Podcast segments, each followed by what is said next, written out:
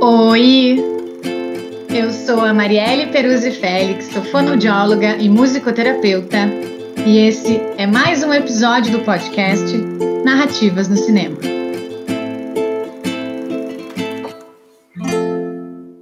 E tu que está chegando agora, deixa eu te contar. Esse podcast ele é independente, é criado e roteirizado por mim e está disponível no Spotify e no YouTube. Ele é composto de leituras em voz alta de textos meus relacionando cinema brasileiro, fonoaudiologia, psicanálise, sujeitos, sociedade e cultura. E além das leituras em voz alta, o podcast contará também com a participação de convidados para encontros debates. Narrativas no Cinema tem uma playlist no Spotify com músicas referenciadas nos episódios. E hoje, o episódio 18 é um daqueles que a gente tem convidados. Esse episódio também é em comemoração ao Dia Nacional do Idoso e ao Dia Internacional da Terceira Idade, que é o dia 1 de outubro. Hoje, então, nós vamos receber as duas queridas professoras, Adri Teixeira. Oi, Adri. Oi, pessoal, tudo bem? Tudo bem, Marielle? Tudo bem. Oi, Mayra Rosenfeld. Oi, gente, obrigada pelo convite. obrigada. E antes da gente começar o nosso debate, eu vou ler um trecho aqui do meu texto, Envelhecimento e Fonoaudiologia, curta-metragem Domingo de Marta. Ao assistir novamente ao curta-metragem Domingo de Marta, dirigido por Gabriela Bervian, me emocionei de novo e lembrei das minhas avós, Eva e Vilma, senti saudades delas e dos nossos encontros, em família, aos domingos e em outros dias da semana. Nas férias, aniversários, natais e fins de ano. O curta narra imagens e sons o dia a dia de uma senhora que mora sozinha e que espera a família para o almoço de domingo. Ao som de pássaros, de vento, o curta alcança o interior. É um retrato delicado do envelhecimento e da solitude, que muitas vezes vem junto nesse processo. E hoje, com as duas convidadas, nós vamos buscar aqui uma escuta para o envelhecimento, fazendo relações com a fonoaudiologia e olhares para o processo de envelhecer. Eu vou apresentar essas convidadas especiais. Adriane Ribeiro Teixeira é fonoaudióloga, tem doutorado em gerontologia biomédica, é gerontóloga pela Sociedade Brasileira de Geriatria e Gerontologia. Atualmente é professora na URGS do curso de fonoaudiologia e também coordenadora da Universidade Aberta para Pessoas Idosas, UNAP, que é um programa de extensão ligado diretamente à pró-reitoria da UFRGS. Adriane tem duas filhas, uma de 13 anos e outra de 19. Adora filmes. Antes da pandemia, ir ao cinema era um de seus programas preferidos, assistir novos filmes de vários tipos, mas a pandemia acabou atrapalhando um pouco. Mesmo com a reabertura dos cinemas, ela disse que ainda não teve coragem de ir, mas tem assistido a filmes em casa pelos aplicativos sobre podcast. Adriane não havia escutado podcast até o convite do Narrativas e começou a ouvir para entender o que era e como funcionava. Mayra Rosenfeld Olschick é fonoaudiologia, professora na URGS, professora da pós-graduação Ciências Médicas, coordenadora da Universidade Aberta para Pessoas Idosas, UNAP, trabalha com envelhecimento há mais de 15 anos. Tem dois filhos, um cachorro, um marido. Gosta de cozinhar, apaixonada pela área do envelhecimento como área de pesquisa e extensão. Mayra adora filmes, dos mais diversos, principalmente os fora do circuito Hollywood. Adora filmes indianos e europeus.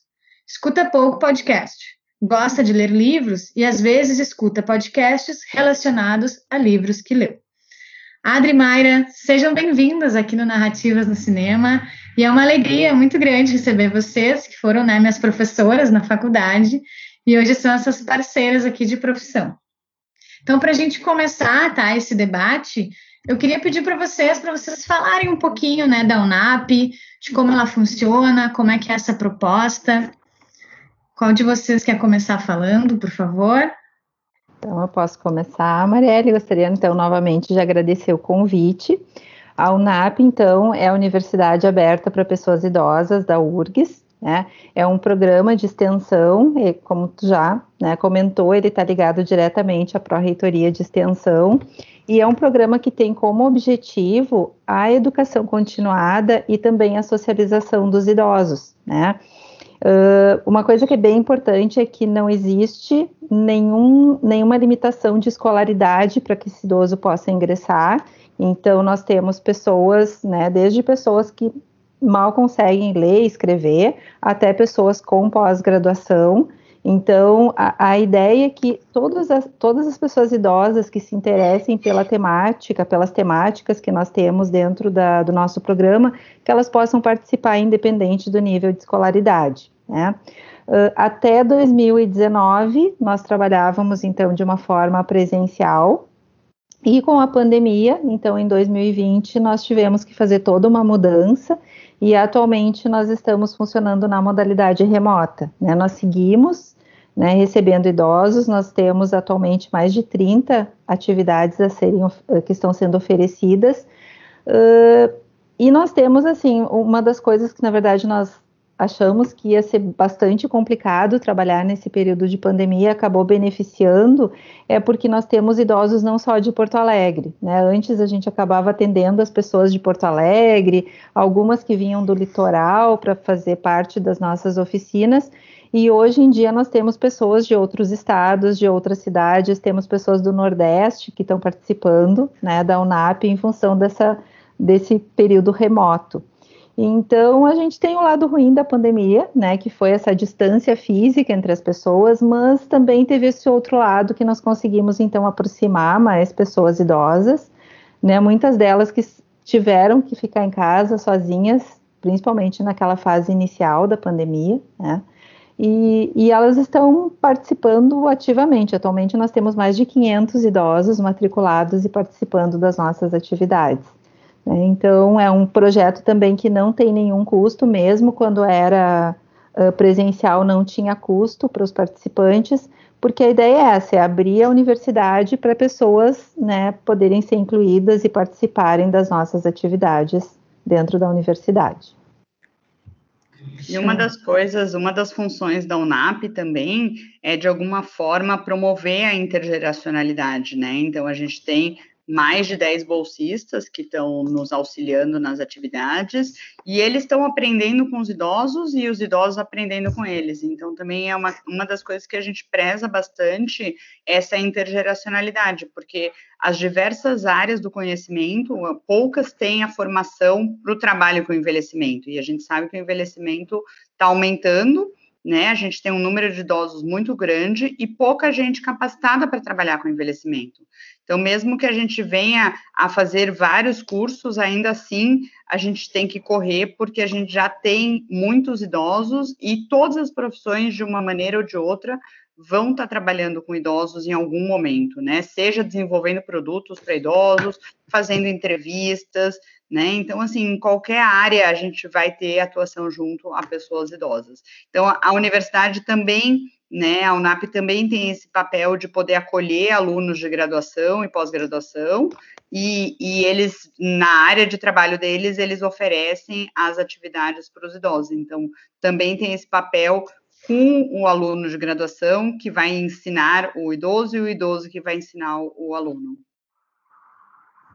Muito bom, eu já fiz parte né, do grupo Cine Debate e foi muito bom, nossa, foi uma baita experiência, realmente, né? Eu aprendi muito com eles, assim, e fiquei muito feliz, sabe, de, de trocar, de poder olhar para o envelhecimento, ainda tem uns anos aí para chegar, né? Mas poder olhar, assim, né, de uma outra forma e de uma forma mais, eu penso sempre num cuidado e num carinho mesmo, assim, de pô, às vezes, né, eu vejo tanto preconceito, né, com o idoso e isso de, de andar dentro de um ônibus, dentro, né, de uma fila, enfim, ou que não tem capacidade de algo, quando na verdade tem muita, né, e também existe muita saúde, né, no idoso. E às vezes a gente ouve falar muito o contrário. Para mim foi muito bom estar tá lá no grupo. Eu lembro que eu agradecia muito elas, assim, e elas, meu Deus, elas vinham com umas teorias de cinema, a gente super estudava, levava uns textos e era muito, muito bom. Né? E queria aproveitar e perguntar para vocês como é que tá, quais os grupos que tem agora disponíveis para se inscrever. É, eu ia a, a retomar isso também, Marielle, que tu falou a questão, né, e pegando um, um gancho também no que a Mayra falou, o que acontece é isso, muitas vezes quando tem alguma coisa relacionada a envelhecimento, principalmente na área da saúde, se estuda muito a questão da doença, né? Então, é aquele idoso incapaz, dependente, e aí muitas vezes o que acontece é que os alunos chegam nas nossas oficinas e se surpreendem por encontrar idosos ativos que têm opinião própria, que brigam, que defendem as suas, né, as suas ideias e os seus ideais. Então, assim, eu acho que também isso acaba sendo um aprendizado, né, uhum. uh, para entender realmente isso, que o idoso é capaz e ele consegue, né, diminuir um para tentar diminuir um pouquinho esse preconceito de que ficar velho é ficar doente, ficar incapaz e não conseguir só ficar dependendo dos outros, né. E o que a gente vê lá na UNAP é, é bem ao contrário, assim, a gente vê que as uhum. pessoas realmente conseguem ter as suas próprias vidas, muitos moram sozinhos, né? A gente fez um levantamento, assim, tem muita gente que mora sozinha e consegue, né, manter a sua vida, mesmo os que moram acompanhados ou com cuidadores ou com algum outro uh, parente, eles acabam mantendo a sua vida super ativa, independente de terem 70, 80, nós temos Uh, o ano passado nós tivemos uma integrante que completou 100 anos. Né? Uau! Então, a nossa média de idade está em torno de 71 anos, né?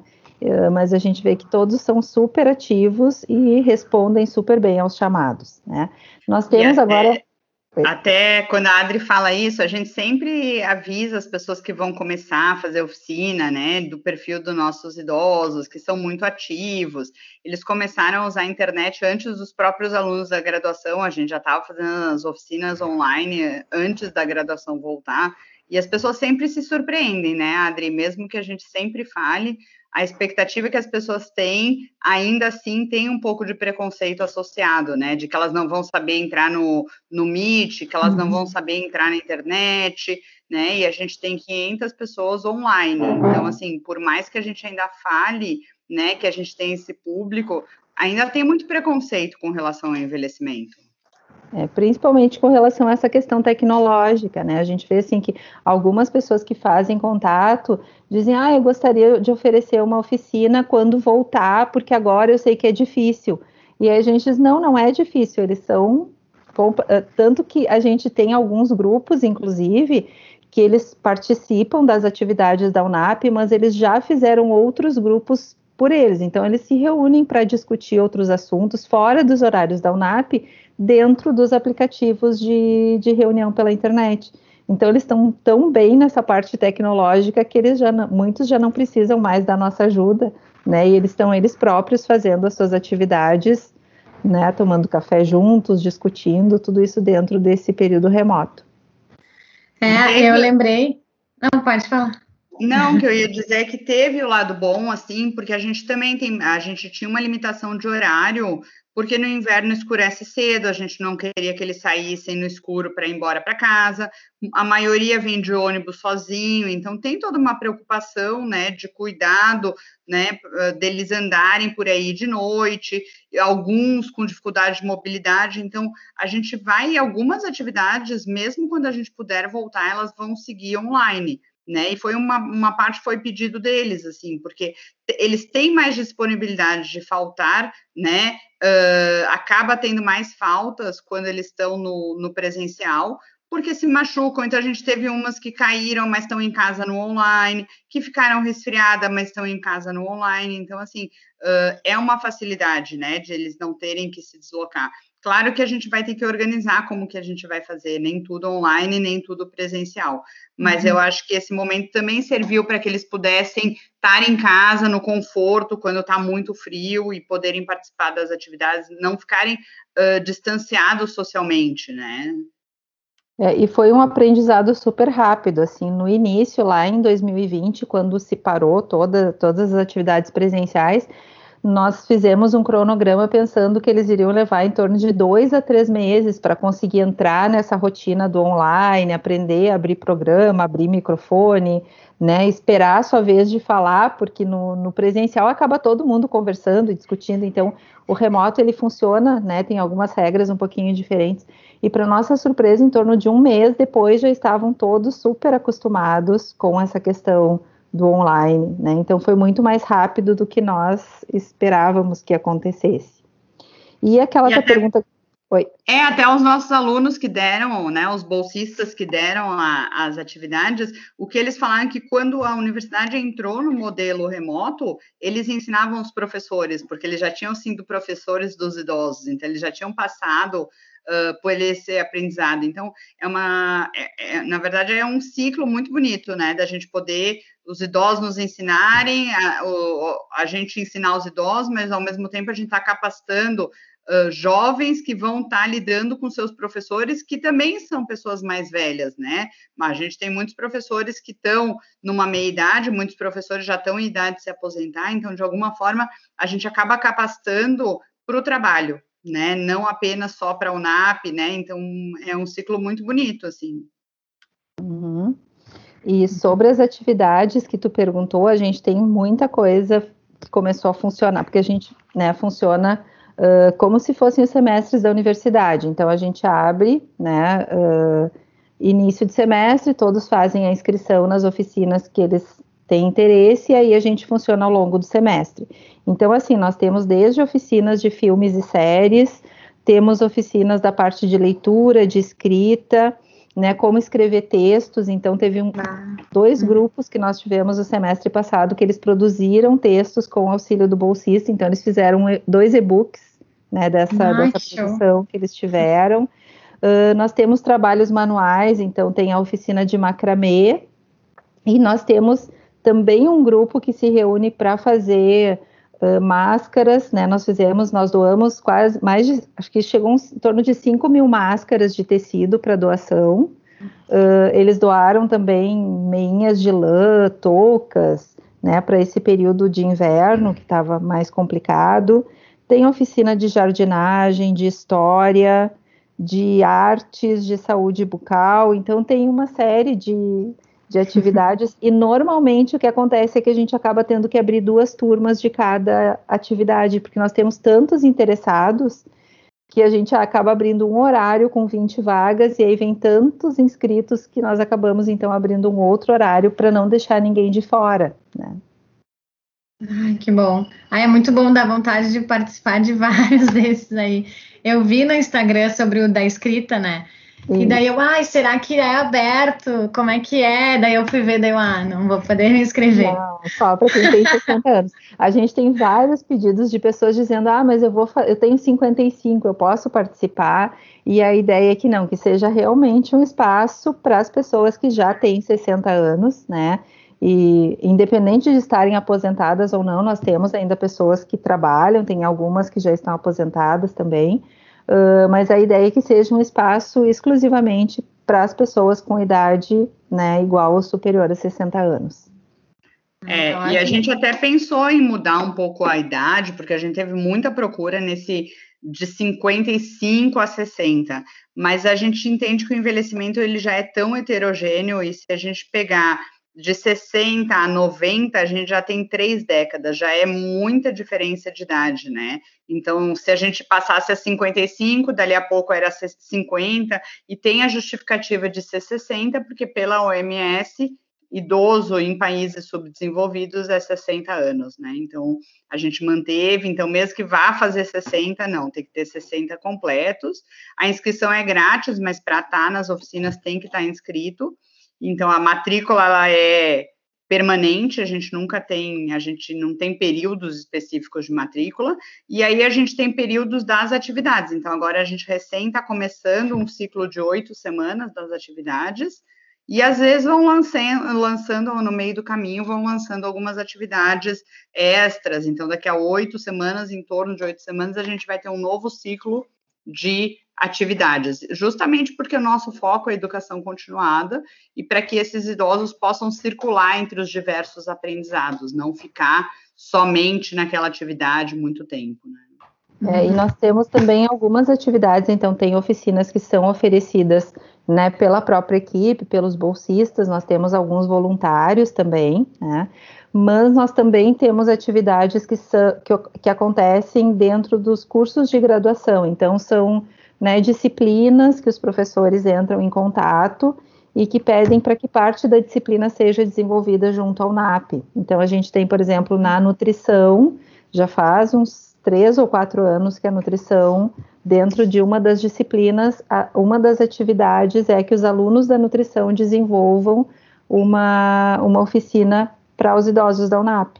Né, para que eles consigam trabalhar com esse, com esse perfil. Do curso de fono, nós temos o estágio de observação 1, que também é lá no iníciozinho do curso, que também faz uns alguns anos que acontecem observações né, dentro da UNAP.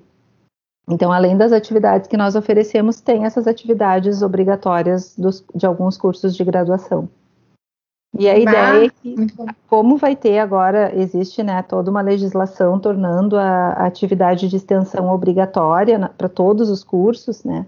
A ideia é que a gente possa oferecer também ao NAP como um dos campos uh, que os extensionistas possam atuar, né, para conhecer, uh, então, os nossos idosos, conhecer o projeto e se interessar pelo tema do envelhecimento. E eu fico pensando também sobre as redes, né, o quanto tu, tu abrange, aumenta, né, seja isso, seja o, o aluno o mais jovem, né, o mais velho, e, e, eu acho muito. É isso, além da, dessa proposta toda linda que eu acho, eu acho que a gente poder. Que era uma coisa que eu né, comentei, que eu falava no grupo da, do Cine Debate, da gente poder acessar um grupo de idosos, né? Porque normalmente é a avó, é o vô, é alguém ali mais próximo da família, mas também tentar entender, né? Se, aproximar desse outro, desse outro grupo que a gente às vezes não, não conhece muito e que bonito que é esse trabalho, né? Eu gosto muito, muito da UNAP, assim, eu acho que faz uma rede muito linda e une diversas faixas etárias, né? E, e a, a, minha sogra, ela chegou a participar da UNAP, agora ela está nos filmotecos. E assim, ela é encantada, eu mandei uma mensagem dizendo que a gente ia gravar hoje, ela já ficou feliz da vida, disse que vai adorar o episódio. Então, assim, é isso, tu vê que as pessoas que participam, elas elas ficam muito engajadas dentro. Elas se, eu me lembro que assim, quando eu indiquei para ela, eu sabia que ela ia entrar num grupo que ia acolher, sabe? Eu disse, vai lá porque tu gosta de filme, né? E busca. E assim, dito e feito, assim, ela adorou. E até hoje ela segue, sempre referencia, né, o NAP, porque tu vê que é um grupo que está junto no sentido de acolhe, né? Às vezes pode ter alguma questão outra de alguém que entra, sai, não se adapta, mas a bem da verdade é que o grupo tenta caminhar junto. Eu estou dizendo, né, da experiência que eu tive, Sim. né? É. É, nós temos uma, nós tivemos várias situações assim que realmente teve essa questão de acolhimento, assim, às vezes teve, uh, teve situações que idosos ou idosas ficaram doentes e aí os os outros participantes que eram do mesmo grupo foram atrás, deram ajuda, né? Então acaba extrapolando só aquela questão do horário ali. A gente tinha antes da UNAP, a gente tinha um grupo muito pequeno, que acabava sendo um grupo um pouquinho mais fechado, com, mas as pessoas se conheciam mais, né? Em 2019, nós começamos a ver que aumentou muito o número de pessoas e as pessoas já não se conheciam muito, assim. Então, nós começamos nas, nos horários das palestras, que eram nas segundas-feiras, quinzenalmente, nós começamos a postar alguns slides dizendo assim: convide a pessoa que está do seu lado para um cafezinho. Porque às vezes tu sentava, né? As mais antigas acabavam tendo aquela coisa de ir mais cedo para a universidade, almoçar todas juntas, mas as pessoas que estavam entrando acabavam entrando num auditório com 200 pessoas e acabavam, né, sem conhecer as pessoas ali. Então a gente lançou essa campanha com a ideia de que elas, né, a gente fala elas porque ainda segue uhum. aquele número, a maioria de, de, mulheres e pouquíssimos homens, né? Então a gente acaba chamando todo mundo de elas. Uh, então a ideia era que convidasse quem estava do lado para tomar um cafezinho, para conversar. E o que a gente vê agora no online é que eles estão combinando para eles só se muitos só se conhecem pela câmera, né? Eles não tiveram a oportunidade de se conhecer pessoalmente. Então a gente vê que muitos acabam assim, ah, quando acaba a oficina, ah, vamos montar um grupo nosso no WhatsApp e combinar para quando tiver o retorno presencial a gente combinar de se conhecer pessoalmente, né? Então eles acabam mantendo essas relações mesmo no remoto, eles conseguem manter esse, essa rede entre eles. Uhum. É, foi isso que me chamou a atenção no filme, porque assim, a gente tem essas oficinas e quando termina a oficina, a gente sempre encerra os grupos de WhatsApp para que eles depois uh, mudem os links, mudem os horários das oficinas, eles mudam as atividades, e a gente sempre pede, assim, que eles salvem os números que eles querem, que a gente vai encerrar o grupo. E aí a gente sempre encerra e eles usualmente criam um grupo daquela atividade, um grupo separado. Né? E aí o quanto essa rede de suporte, muitas vezes a maioria, né, muitos não têm marido, muitos não têm, muitas não têm filhos. A gente tem um senhor que a gente até uh, fez a formação, a gente faz uma formação para alunos de graduação que queiram uh, aprender sobre envelhecimento e a gente sempre traz idosos da UNAP, porque assim, uh, eu e a Adri, a gente estuda envelhecimento há muitos, muitos anos, trabalhamos com envelhecimento há muitos anos, mas não somos idosas. Então, é uhum. diferente uh, a vivência que eles vão passar para os alunos do que a vivência que a gente vai passar. E a gente acha importante a escuta dos alunos, né? Escutar sobre o, o que é ser um idoso hoje em dia, por parte de um idoso. E uma das coisas que esse idoso falava, ele não é casado, ele não tem filhos e na pande e ele viajava muito. E uma das coisas que mais prejudicou na pandemia é que ele fica em casa. Então ele estava em não sei quantas atividades da UNAP, aí ele estava plantando, ele ia para culinária e aí ele mostrou, ele queria mostrar para os alunos a geladeira dele tinha todo o cronograma das atividades, né? Então assim, quando eu comecei a ver esse filme, eu pensei muito, né, que o quanto as gerações vão mudando e o quanto a tecnologia também ajuda na questão da solidão, do isolamento, né, do, da rede de apoio. A gente pensa na rede de apoio como a família, mas muitos optaram por não ter família e muitos não têm a, a, disponibilidade da família e muitos não têm a proximidade com a família. Então, na verdade, a rede de apoio pode ser diversa e ela é muito importante em função do envelhecimento ativo. E esse é um senhor que, assim, ele, ah, é assim que puder eu vou viajar, mas enquanto isso eu estou nessa oficina, estou nessa outra oficina, e o quanto isso era a vida dele, né? E eu acho que tem uma outra coisa também, que é a questão de pertencer ao URGS, né? Talvez assim, os mais novos, como tem essa questão toda assim, ah, faz o ensino fundamental completo, depois eu vou lá, faço, é uma coisa que acaba sendo meio assim, para algumas pessoas é, ah, estou fazendo uma faculdade na URGS, estou fazendo um curso, mas o que a gente vê nos idosos, assim, é que muitos deles, eles tinham vontade de, de ter feito uma universidade, tinham muita vontade de ter entrado na URGS quando eram jovens e pelos mais variados motivos eles não puderam, né? O que a gente vê assim é que principalmente as mulheres, o relato é ah, acabei casando, tendo filhos e aí acabei não fazendo, né? Os homens têm um relato às vezes um pouco diferente, mas a gente vê assim ó, o quanto eles se orgulham de estar dentro de uma atividade na URGS, o quanto isso para a vida deles foi importante, né? No presencial nós tivemos em 2019, nós conseguimos que todos eles tivessem o cartão URGS. E isso gerou assim, ó, todos eles, né, fizeram o cartão, eles andavam de cartão da URGS pendurado. Isso levou a possibilidade de tirar livros na biblioteca e usar o RU, que foi algo que a gente nunca imaginou. A gente imaginou assim, ah, eles vão pegar muito livro da biblioteca. E para nossa surpresa, no outro dia a sala estava lotada de gente querendo ajuda sobre como emitir os boletos para almoçar no RU. Né? Então, assim, e aí vários colocando assim, ah, o meu sonho era estudar na URGS, agora eu sou um estudante da URGS, eu tenho um cartão, né? E agora no remoto, ontem, uh, eu estava vendo ali nos grupos de WhatsApp, teve um que colocou assim, gente, agora eu sou bicho da URGS. E aí foi feita uma foto do, do grupo ele fez, ele fez um chapéu escrito bicho, ele foi, ele passou, desde que ele soube que, que ele entraria no grupo, ele ficou assim, gente, agora eu sou bicho, eu vou aparecer na aula todo pintado, eu vou não sei o que. E aí ontem realmente ele foi para a aula com um chapéu escrito bicho URGS, e ele assistiu toda a aula de bicho, né? Então, o quanto isso também é importante para muitos deles, né? O quanto uh, eles entendem que a universidade é importante para a sociedade, não só para os estudantes que estão lá, mas o, a diferença que a universidade faz para a vida da comunidade que está na volta, né? Ah, que bonito, né? E é uma realização de sonho, né? Nunca é tarde, né? Para a gente aprender, para a gente viver novas coisas, no, ter novas vivências, né? Estudar. É. Coisa linda, eu fiquei lembrando eu, bicho, entrando na URGS feliz da vida.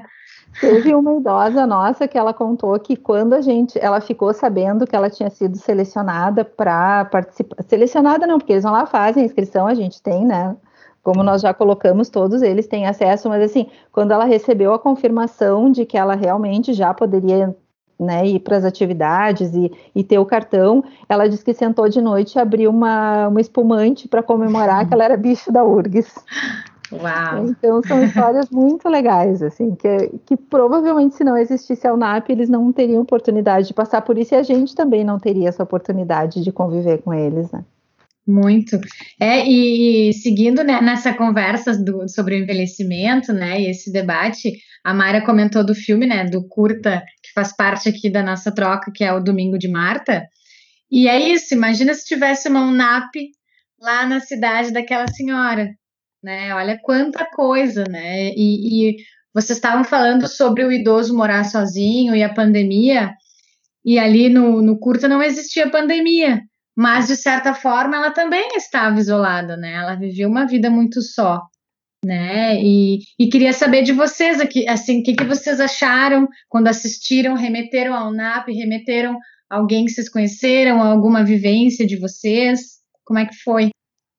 Eu gostei, eu gostei muito do curta, né? Eu já tinha assistido esse curta, acho que uns três anos atrás, e é legal a gente assistir em um outro momento, com outro olhar, né? Eu acho que eu pensei coisas diferentes agora do que eu pensei na época. E uma das coisas que me chamou muito a atenção é o tremor que ela tem, tanto na boca como na mão, né?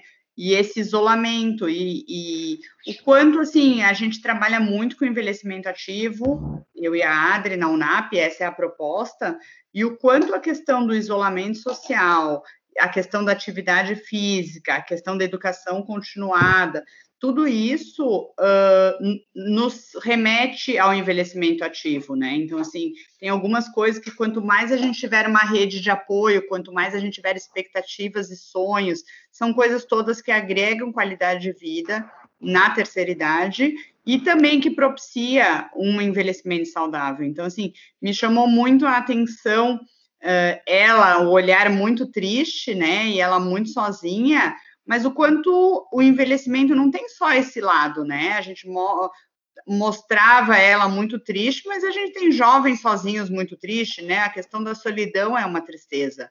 E, uhum. e o envelhecimento ele tem várias facetas, né? Então, assim, uh, fiquei pensando assim, quando algumas cenas me remeteu assim, quando se ela tem uma expectativa de vida, se ela tem planos, isso faz com que ela viva mais, né? Porque ela tem, ela tem objetivos a serem cumpridos. Quando ela não tem mais objetivos, ela se deixa, né? Porque qual é o objetivo que ela tem? E aí eu fiquei pensando, né? Quando eu vejo é, quando eu via ela para lá e para cá, parecia, né? Tem um, uns, uns focos ali no olhar que mostra assim que parecia que ela estava indo para lá e para cá, mas sem um objetivo. Né? E aí me remeteu muito assim o olhar da, do envelhecimento patológico, né? E uma pessoa sem expectativas, né? Que, né? Muitos falam às vezes, né? Ai, não tenho mais nada a esperar da vida. Então, a cena, por exemplo, do pudim me chamou muita atenção, porque eu pensei, será que aí era um era por aí que ela chegava a pensar, né? Na questão de que sonhos ainda ela queria realizar, que expectativas, para que, que ela ia acordar todos os dias de manhã. Então, para mim, me pegou muito esse olhar né, do envelhecimento patológico e das possibilidades que se tem para investir no envelhecimento ativo. É, e eu acho que pensando assim, ó, na verdade eu assisti pensando quantos idosos que não estavam nessa situação agora com a pandemia acabaram ficando, né? Porque foi algo que aconteceu assim de uma hora para outra e aí veio junto a notícia que o idoso era grupo de risco, que o idoso tinha que ficar fechado em casa, né, para tentar diminuir essa questão do contágio nessa faixa etária. E aí eu fiquei pensando, imagina quantos idosos que antes tinham uma vida ativa, né, como a Mayra estava falando, esse nosso aluno que vivia de um lado para o outro, uh, de repente acorda de manhã e a recomendação é que ele não saia mais de casa, que ele fique sozinho em casa.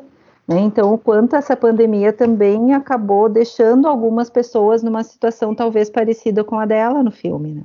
É, e essa, né, para mim me chama muita atenção essa falta da família, assim, né, no, né, nessa, desde essa ligação do filho, ela tá fazendo toda uma, tem toda uma expectativa, né, normalmente a gente tem, né, ah, vai receber a família, faz tempo que tu não vê, e aí tu te programa para aquele domingo, que vai ser o encontro da família, faz a comida, tudo prepara a mesa e a família não vai.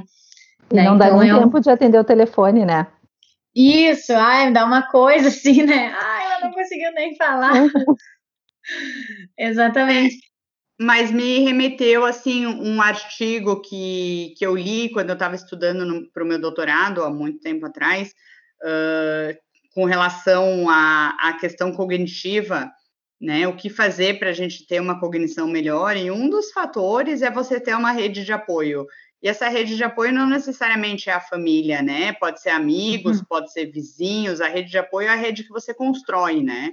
E que pessoas que têm um companheiro, uma companheira, que não é no sentido amoroso, mas uma companhia, né? Seja alguém que você liga para dizer como foi seu dia, tem a cognição melhor, porque você lê alguma coisa, você vai discutir com essa pessoa, você vê um, alguma coisa na televisão, você tem com quem trocar e essa troca, ela é saudável para a cognição, né? Então, o quanto, assim, com quem que ela conversava, né? Com quem que ela, ela falava sozinha, porque, na verdade, ela era sozinha. Então, o que me chamou a atenção nem foi a ausência da família, mas para mim, né, cada um chama atenção às suas vivências, né? A gente se apega a algumas coisas que, que tem a ver com a nossa história, né?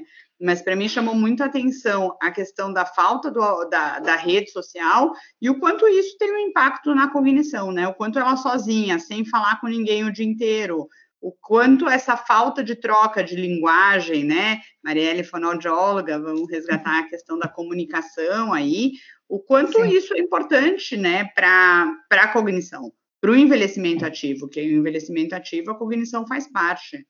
E até a própria, porque aparece nela ali, né, cuidando do cachorro. Eu lembrei, nós tivemos um, uma oficina no semestre passado que foi ministrada por uma aluna da veterinária, uma formanda da veterinária, que foi só sobre essa relação do idoso com seu pet, né?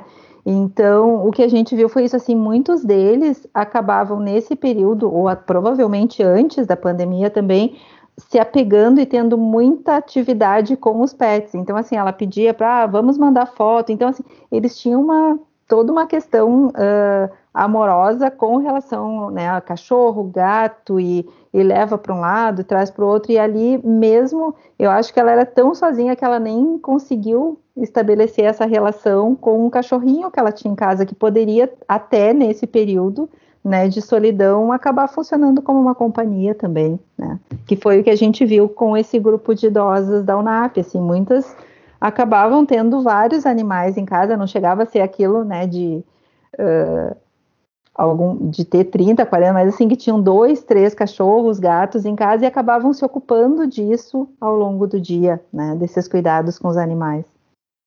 Uhum. É, o cachorro ele acaba sendo o parceiro ali da, de comer junto, é. ou de comer aquelas sobras, né? E depois ela fecha o portão e ele fica para fora, fora. Uhum. né? É isso, né? Dela, dela nem conseguir falar, né? Eu, eu também eu fiquei, ai meu Deus, ela não vai, não vai conseguir falar, mas essa é, né? É, é, é por isso também, né? Que é, é só um recado que ele deixa e quando ela chega não dá mais. Essa comunicação também, né? Isso que a Mara tá falando, poderia ter uma troca maior também com a família que seja, né? E, e, claro, não há, né, assim, naquele momento ali, pelo menos, né, naquela, naquela cena, e no que passa para nós assistindo, assim, é que é isso, nem essa comunicação de, oi, como foi meu dia, poxa, vocês não vão vir, então, eu fiquei pensando, e depois ela também não vai ligar, né, mas é isso, é que a ideia é que seja assim, né, há, há um silêncio que, que reverbera, assim, né, e não é tão silencioso assim, né, o, Mesmo quando eles estão juntos, né? Porque uhum. no final, que eles vão todos juntos, na verdade, ela segue sozinha ali, né? Ela é, não consegue. É. Essa cena me, eu, me, eu, me pegou muito, né? Porque ela já não estava mais sozinha, mas ela estava sozinha, né? Uhum. Então, me lembrou muito, assim, quando eu, eu atuei por muitos anos em instituições de longa permanência e quando eu levava os alunos lá, os alunos sempre se chocavam, assim, eu acho que é uma escolha, né? Eu tenho a escolha que eu quero ir para uma instituição de longa permanência, mas às vezes quando é muito distante da sua realidade, às vezes, tipo, para um aluno de 18, 19, 20 anos, ver um idoso ali fora da sua casa é uma realidade muito distante, né? E, e uma das coisas que eu pensei é que quando os alunos chegavam lá, sempre falavam assim, ah, é porque aquela senhora, E aí, uma das coisas que eu sempre falei é que as relações se constroem ao longo da vida, né? Então, o idoso, ele não é o idoso, ele é aquele homem que não foi o pai, ou que aquela mulher que não foi a mãe. Então, muitas vezes, para o envelhecimento, né, o idoso, e não aquela pessoa que teve toda a sua história. Então, ela, nessa cena que a Adri lembrou, que é muito boa, né? Ela tá com todo mundo, mas ela tá sozinha, né? Então, uhum. uh, me lembrou um pouco o idoso numa instituição de longa permanência sozinho, né? Por opção ou não, com a cognição normal ou não, tem várias nuances aí que podem ser discutidas, mas na verdade você é o que você construiu a vida inteira, tanto em termos de saúde e também de relações sociais, né? Então, assim, se são famílias que nunca tiveram essa escuta e essa troca na comunicação, não é porque a pessoa fez 60 anos e agora é idosa que essa comunicação vai acontecer. Então, a comunicação, a troca de mensagem, o olhar, né, que se tem para as pessoas e a escuta é uma coisa que se desenvolve nas relações desde sempre. E uma das coisas que me chamou a atenção ao longo do filme também foi a questão dos sons, né? Então era tão era era um local tão silencioso onde ela estava, né? Nem o cachorro latia, né? O cachorro ficava ali quietinho e aí com isso deu para perceber todos os outros sons que acabam existindo no nosso dia a dia, mas eu acho que acaba marcando muito no filme, porque assim, é, tanto silêncio que os sons ambientais acabam ficando muito fortes, eles acabam, sendo muito marcantes, né? Então é, é a, a chuva com a com a goteira lá pingando, o vento, os sons, né, do dia a dia desde o início do filme. Então, eu achei uh, tudo isso acaba, na verdade, reforçando toda essa questão da solidão que ela vivia, né? É tanto silêncio, é tanta solidão que os sons do ambiente chegam a ser muito fortes frente ao que ela vive, né? Uhum. E tu falando agora, Adri, também pensei o quanto a gente no dia a dia não percebe, né, muitas uhum. coisas, né? O som da colher raspando a panela. É. A gente faz às vezes meio rápido e já tá pensando em outra coisa, que já tem que fazer outra coisa.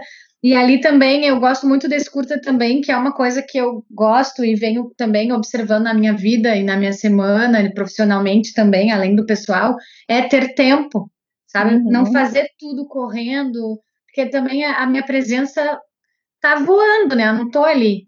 Então, acho que o curta também ele chama para uma presença, né, né? Existe uma solitude, mas é aquilo ali. Naquela hora que ela está mexendo na panela, tu está acompanhando aquilo, né? E, e, a diretora marca, principalmente alguns planos específicos assim que ela usa, né? Na mesa, enfim, até quando ela bate, né? A, a senhora ela bate com o prego na parede para colocar um quadro. Eu achei uma atividade, né? Uhum.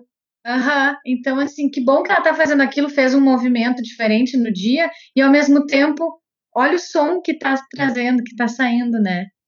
É. Não, eu achei essa parte dos sons muito marcantes, assim, porque é realmente isso, a gente passa o dia a dia correndo, tu nem presta atenção, então uh, acaba que no filme, por estar tá tudo tão silêncio e tão, né, só ela ali, esses sons acabam sendo os companheiros dela, né? Porque são os sons do dia a dia, ela não tem mais ninguém, ela só tem aqueles sons ali na volta. Então é.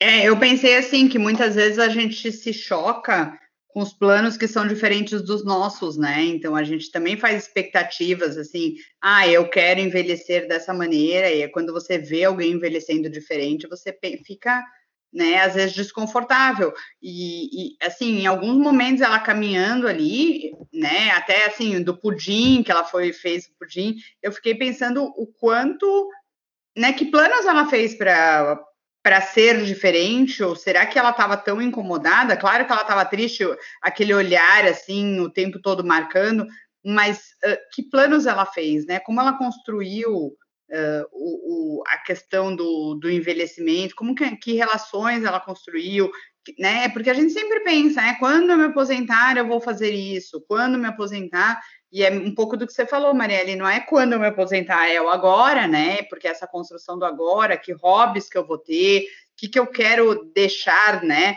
Como uma lembrança, o um, um, que, que eu vou deixar para a sociedade da minha contribuição, da minha passagem aqui.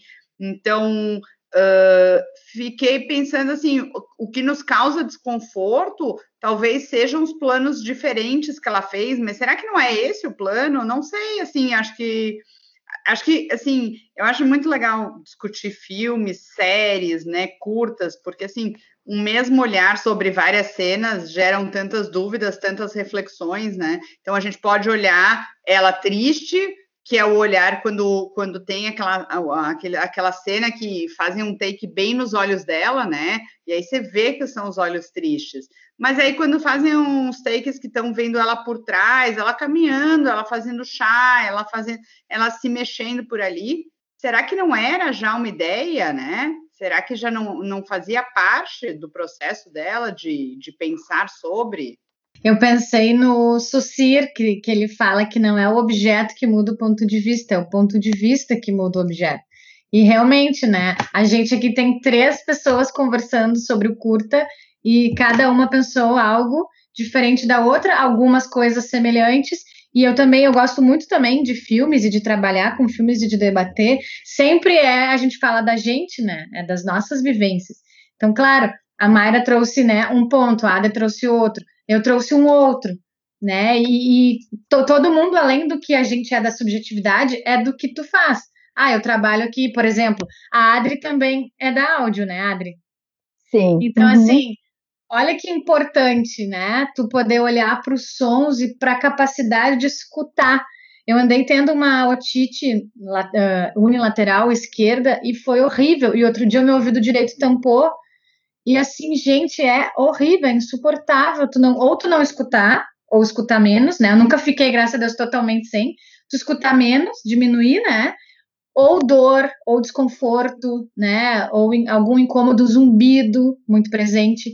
Então, que bom, né, a gente também olhar por essa via de poder escutar, escutar cada detalhe, né, Adri? Eu, eu fiquei pensando enquanto tu falava, pensei, ai, que maravilha, né? A gente também é. olhar para a audiologia, né, para a importância do cuidado não só para o idoso, né, aí tu vai saber, né, falar melhor, mas essa, esse uso de um aparelho auditivo, mas que ao mesmo tempo há, né, talvez algum, algum, assim, alguma sensação, uma emoção difícil de não escutar. Por exemplo, a minha avó, avó Mima, que é a avó Vilma, ela não escutava a chuva.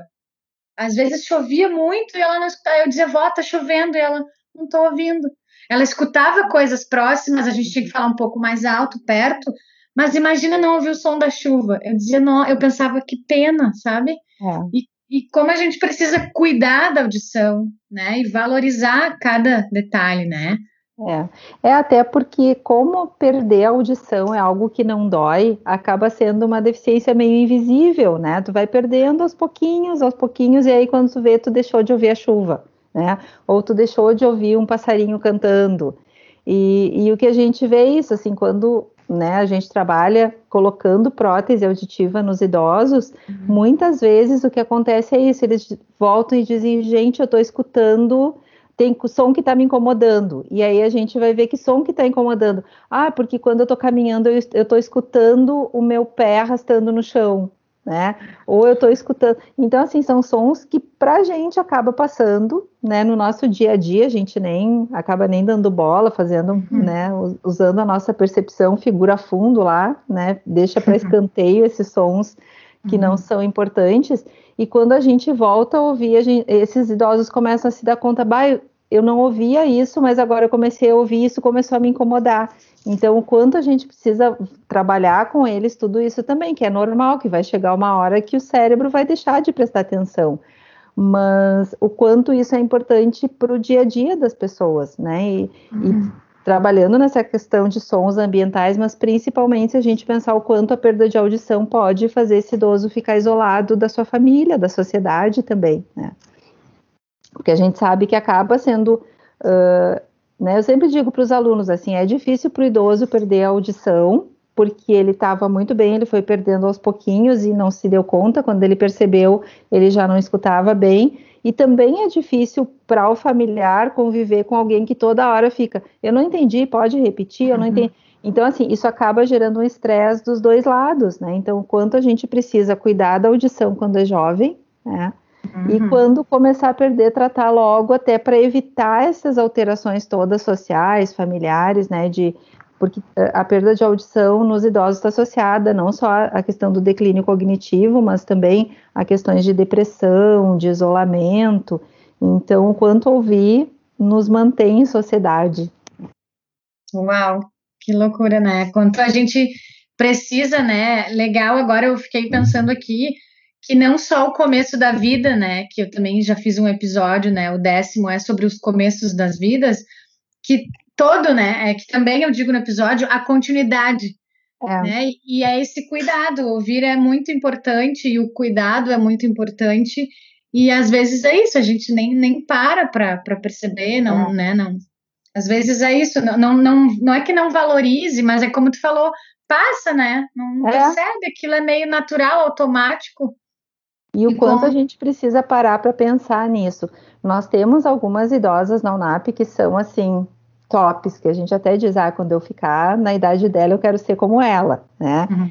E, e, muitas vezes conversando, o que elas dizem é o seguinte: ah, eu tinha, sei lá, 35 anos, eu decidi que eu queria envelhecer bem.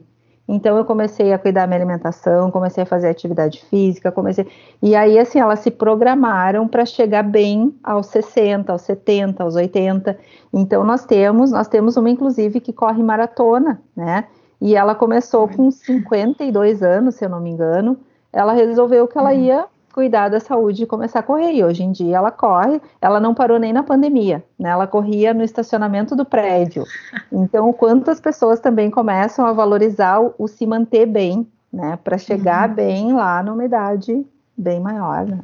É, não, é legal pensar, porque o envelhecimento tem uma coisa assim, quando eu me aposentar, eu vou cuidar de mim para envelhecer bem, né? e que as pessoas veem muito longe isso. E eu e a Adri, a gente fez umas capacitações para as pessoas que estavam se aposentando na URGS, e foi muito interessante ver como as pessoas lidam com a questão da aposentadoria, porque na verdade você vai se preparando ao longo da vida, mas se você não se prepara, você é pego de surpresa, né? E agora eu vou me aposentar, mas o que, que eu vou fazer? Né? Que, que, como que eu vou cuidar de mim, né? Tinha um uma pessoa na URGS que era muito interessante, que ele falava assim, mas eu acordo e venho há não sei quantos anos, eu acordo e venho para a URGS, como que agora eu vou acordar, o que eu vou fazer?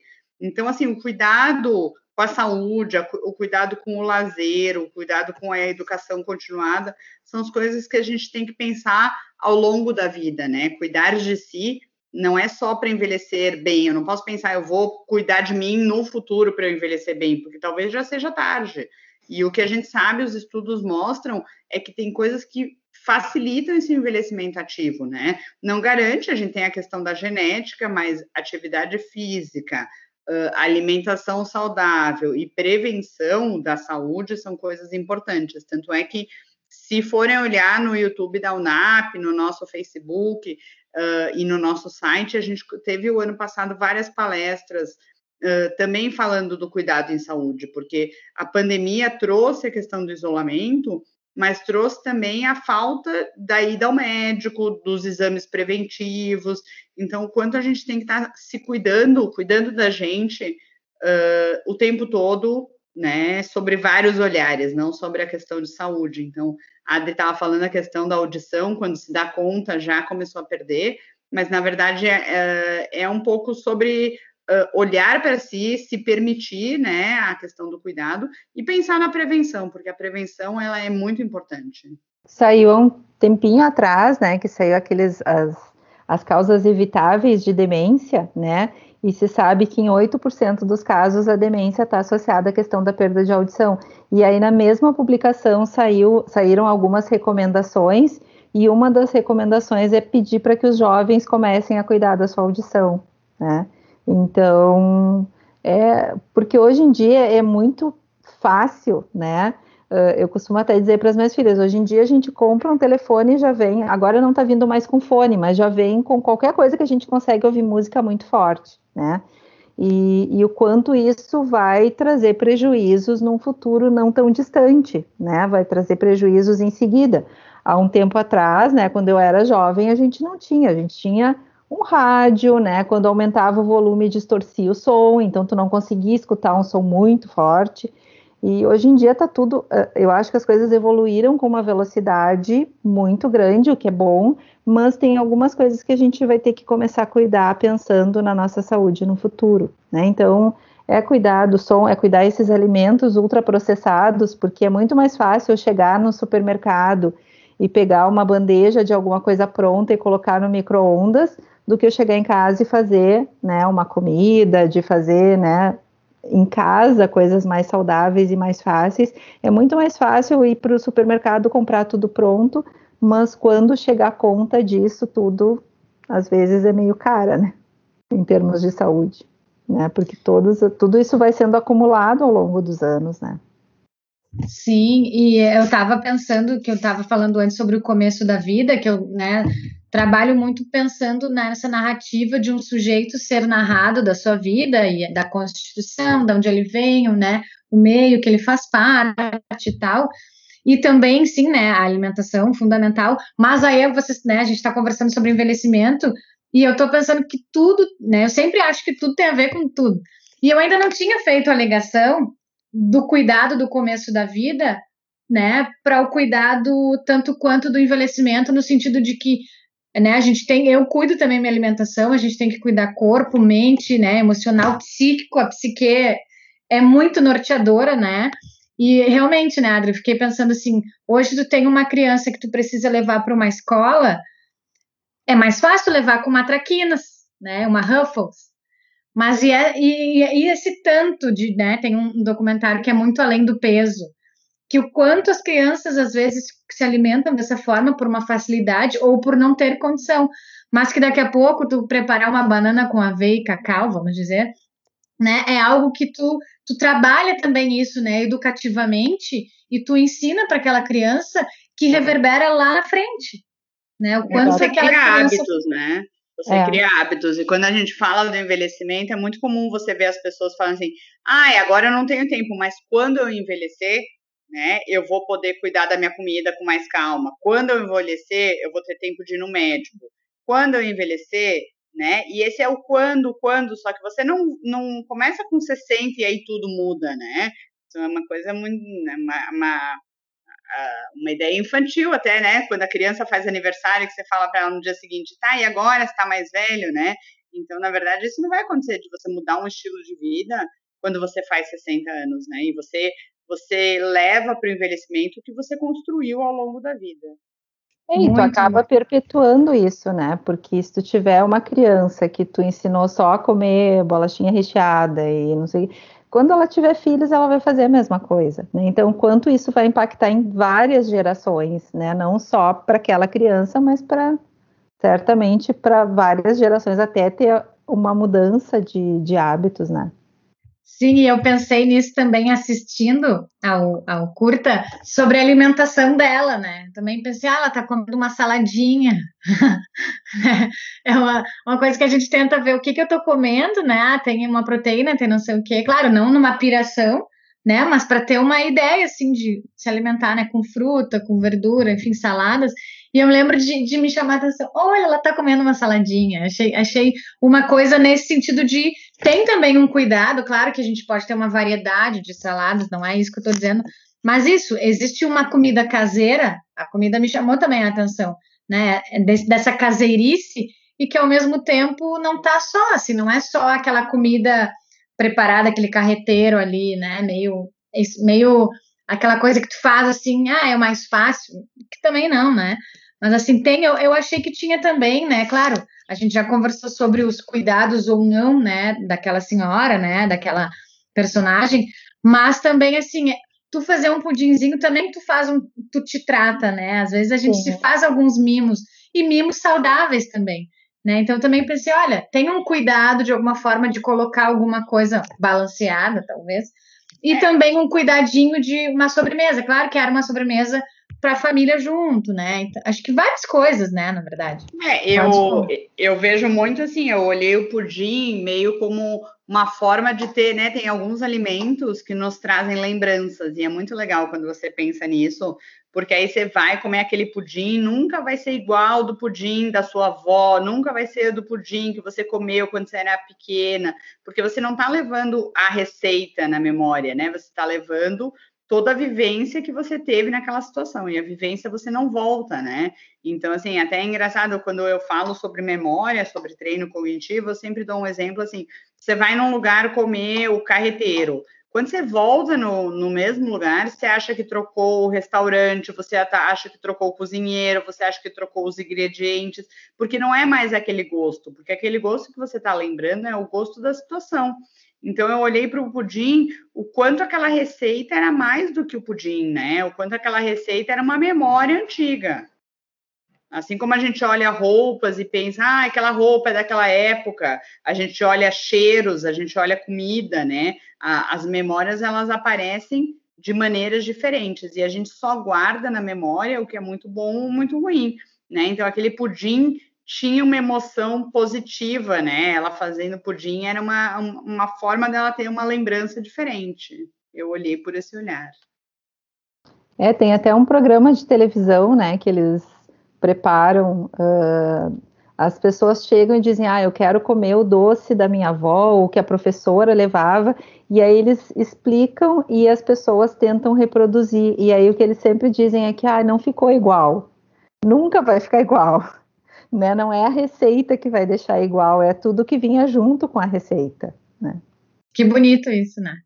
E ao mesmo tempo esse pudim me chamou a atenção que foi um pudim com essa calda derramada, né? O quanto essa família tem uma calda derramada, assim, fiquei pensando também nessa simbolização, né? Nada é por acaso que tá ali, né? O cinema ele mexe muito com a gente, é uma linguagem que, que nos encanta, para mim me encanta, e, e tudo tem um porquê de estar tá ali, né? Aquela música, aquela situação, aquela cena, aquele objeto que apareceu. E eu fiquei pensando nessa cauda derramada, claro que com o meu viés, né, naquele momento, de talvez essa relação, de certa forma, derramada, né? Disso, de quando ela estava, até quando ela estava com todos ali, ela continuava sozinha. E ao mesmo tempo, quanto a gente novo, né, jovem, às vezes esquece muito de buscar os seus familiares, né? Ou, ou, por exemplo, o vizinho, que é idoso, essa coisa que tu passa e não olha, passa e não dá oi, né? E às vezes o, o jovem, eu, eu observo muito e me observo o cuidado que eu tenho e o cuidado de ter o cuidado também, né? De, de dar uma atenção, de oi, tudo bem, tanto quanto qualquer idade. Mas eu observo também isso, que a, que a juventude às vezes vai deixando um pouco assim, ah, não precisa procurar, tá velho, não escuta, não sei o quê. E não, sabe, a gente tem que, tem que olhar, tem que cuidar. Então eu vejo que ali no filme, no curta também me chamou a atenção essa família que, que parou de olhar, claro, cada um com os seus motivos, mas o quanto essa juventude, esse filho, meio que também deixa, porque às vezes a gente faz várias coisas e depois que vai buscar a família, e depois que vai no almoço da família, né? Às vezes está mais preocupado com o trabalho, com outras coisas, e que ruim, assim, né? E é uma coisa que eu tento cuidar no meu dia a dia, mas vejo que acontece muito, né? Eu mesma, às vezes, me vejo, tá, só um pouquinho, eu posso não, não trabalhar agora e fazer uma ligação, né? E buscar a pessoa da minha família, mas eu me chama muita atenção isso, quanto a juventude também, de certa forma, se afasta, né, da, das pessoas idosas, sem se dar conta que, que, né, que tomara que fique idoso, que viva até ficar, né, até envelhecer. Então também me chamou a atenção isso no curta. É, eu acho que tem muito a coisa do jovem, assim, o jovem, eu acho que ele ainda pensa que ele ainda tem muito tempo, né? Então, assim, ah, ele liga um outro dia, ele vai conversar outro dia, porque ah, hoje ele tá cheio de coisa, então amanhã ele liga porque hoje não deu tempo. Né? E às vezes essa sensação de ter muito tempo para o idoso não passa isso, né? Para o idoso, ele já está numa outra fase, dependendo né, da idade, das condições de saúde, ele está numa outra fase que talvez ele esteja pensando que ele não tem mais todo esse tempo. Né? Uhum. É isso que é legal de discutir filmes, né? E curtas e séries. Você sempre tem um olhar e mais uma coisa para pensar. E isso você falou, eu fiquei pensando, né? Por que, que esse cachorro estava de costas, né, no, na cena, e aí tem um, um enfoque ali, deve ter algum motivo, né, e aí você revê e fica pensando e fazendo as analogias, né, então isso que é bacana, você poder pensar sobre olhares diferentes, e acho que se a gente discutir daqui um tempo de novo, mesmo curto, a gente vai pensar diferente. Sim, verdade, é sempre, é um novo olhar, né, eu gosto de assistir filme várias vezes, e é sempre um novo olhar, eu sempre observei algo que eu não tinha observado, ou, ou às vezes um filme que eu gostei muito um tempo atrás, hoje em dia eu já nem sei por que, eu gostei tanto, né? E, e isso é muito bom. Eu, eu acho também, eu gosto muito, sempre falo, né, como fono, assim, de, de, desse trabalho de uma narrativa, de uma aquisição de linguagem, que é aquele sujeito no aqui e agora, né? É aquele fonema que troca, é aquela possibilidade que ele tem, e todo mundo é, né? A gente é hoje no aqui e agora. Amanhã, tudo isso que a gente conversou, nossa, amanhã eu já, né, vou ser um outro ser, uma outra sujeita, né, relacionando tudo isso, elaborando o que a gente trocou, e cada, cada momento é um novo momento, né? Bah, que legal, estou muito feliz com esse encontro aqui. Nossa, que lindo, que lindeza. Não, Como bem é que... divertido, né? Bem divertido ficar conversando bom. sobre um curta de pouco tempo, né? Como o nome diz, um curta, e quantas ideias surgiram, né? Como foi importante esse olhar que a gente teve sobre os vários ângulos desse, desse lindo curta cheio de efeitos e música e poesia, né? E tanta coisa também que a gente abrange sem, às vezes, aquilo que nem está programado, nem pensou naquilo, e, e, tá, e tá falando, né? E tá trocando, e tá falando de alimentação, né? E, e tudo é isso, tudo tem relação com tudo, assim, né? Quando tu vai ver.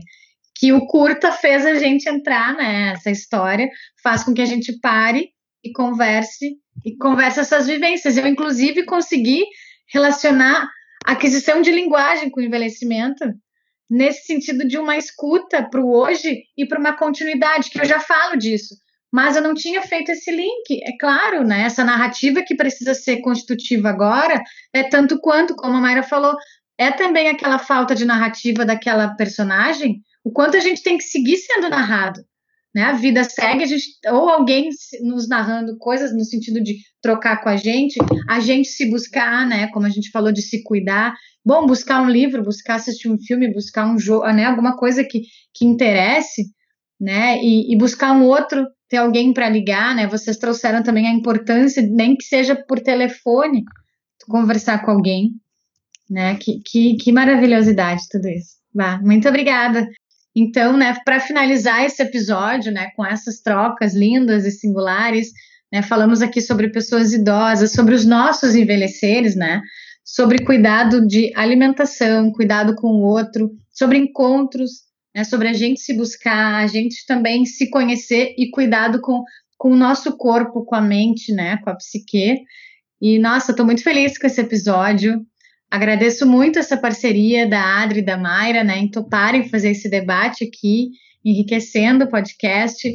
Acho lindo, né, que vocês têm um olhar super especial para o envelhecimento, para o cinema e para a fonoaudiologia. E esse episódio hoje só nos mostrou isso. Muito, muito obrigada por vocês estarem aqui e trocando tudo isso aqui comigo. A gente que agradece, foi um prazer, né, falar de envelhecimento, que é uma das paixões minha e da Adri, né, e a gente uh, faz não só ensina sobre envelhecimento, mas a gente faz extensão e faz pesquisa, e olhar sobre um outro ângulo, né? Falar de cultura também é sempre enriquecedor, poder falar de curta, de cinema, de livros, é o que nos move, né? E o que nos faz aprender. Então, a gente que agradece. Quer dizer, nós é que agradecemos o convite. Foi ótimo o bate-papo, né? Foi muito bom rever o filme e rever de uma forma diferente, discutindo, né? Porque eu tinha assistido, mas não com essa discussão que a gente teve agora, que realmente foi, foi muito boa. Obrigado mesmo pelo convite. Ai, muito obrigada. Depois a gente conversa sobre as referências, né, o que vocês trouxeram aqui, tá? E as referências, então, elas vão seguir, né? As referências do texto e do episódio, elas seguem na descrição, tá? Então, assim encerro e agradeço o apoio do consultório Recomeçar e Parceiros. Também agradeço ao Diego Pires pela edição no áudio e se tu quiser entrar em contato com a gente, mandar sugestões de filmes ou críticas, manda e-mail para o Narrativas no Cinema podcast, arroba gmail, ou nos segue no Instagram, no arroba Narrativas no Cinema, e a gente vai se falando. Esse foi mais um episódio do podcast Narrativas no Cinema. Até o próximo!